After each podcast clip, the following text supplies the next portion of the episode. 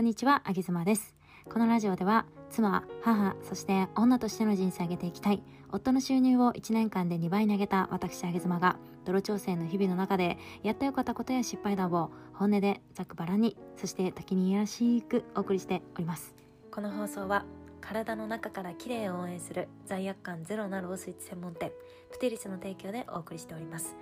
オーガニック材料を使ったローケーキがなんとワンホール5000円台からオンラインで購入できます。概要欄リンクより美しいスイーツたちをご覧ください。皆さん他人にイライラすることってありますか？あげ妻は、まあ、たまにいや結構、まあ、特に音ちゃんに対しては、えーあるんですけれども あの今日はそのイライラについてね私が思うことを、えー雑談がてら話していこうかなというふうに思います。えーなんか前に読んだ本なんですけれども、えー、と八木さんっていう方が書かれた、えー結構有名な本なんですが今手元にあるんですけど、えーやりたいことの見つけ方っていう本があるんですね。でこの本結構有名で、えー読んだことある方も多いかもしれません。でこの中で私がすごく記憶に残っている言葉がありましてそれは、えー他人にイライラすることっていうのは自分の、えー長所だよというふうに書かれていたんですよね。で最近またこの本を読み返してあやっぱりこの言葉素敵だなと思ったんですよ。で私が、えー他人にイライラすることってまあこちらを聞いてくださっている皆さんが誰かにイライラすることって多分普段の生活の中で結構あると思うんですよね。えーでそれが実は自分の最大の長所なんだよっていう話でした。で例えば、えー部屋を片付けられない人部屋をすぐに汚くしてしまう人を見てなんでこの人いつも部屋汚いのとかね、えー例えばそれは家族であればなんで私がす、えーいつも片付けているのに、えあなたがすぐに散らかすの？みたいな感じで怒る方とかいるじゃないですか。えー、上妻家の場合はそれは私逆なんですけれど私が怒られるパターンなんだけれどもその場合には、えこの方の長所っていうのは、えすぐに物を片付けられるっていうこととか部屋がいつもきれいに保つことができるっていうのがこの方の長所になるんですよね。じゃあ別の例で考えてみるとうん私がじゃあイライラすることって何かなって考えてみるとですね、えー私結構マルチタスクな人間でして、え2つ3つのことを同時並行するのがまあ当たり前なんですよ。まあ、簡単なことで言うと、えー何か家事をしながら耳でラジオで勉強しながら、え頭の中では、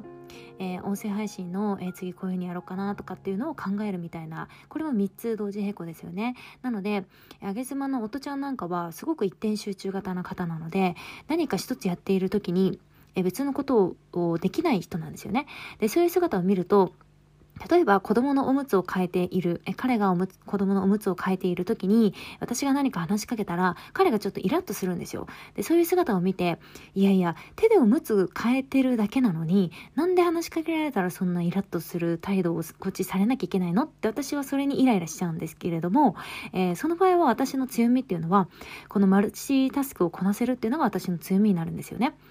はたまたね、前にいたんですけれども、えーなんかすぐに飽きる人に対してイライラするっていう友達がいたんですよ。なんかこの人すぐ熱しやすく冷めやすいな。ほんと見ててイライラするわ、みたいな。で、こういった場合は、その方の強みっていうのは、えー継続できる力っていうのは強みになりますよね。なので、えー強みっていうのは、えー他人とのもう最大の差別化ポイントであって、えー自信を持っていいよ、みたいな感じでその本には書いてありました。なので、他人にもしイライラしたら、実はそれが自分の最大の強みだよっていうことですよね。えー仮にあげずばもうガサツだな、こいつって感じでイライラしたら、それは、えーあなたが丁寧だっていうことです。まあ、あげずま気が強そうだな、こいつってイライラしたら、それはあなたがめちゃめちゃ優しい人っていうことですね。あげずまも尻ばっか出してんな、こいつって思ったら、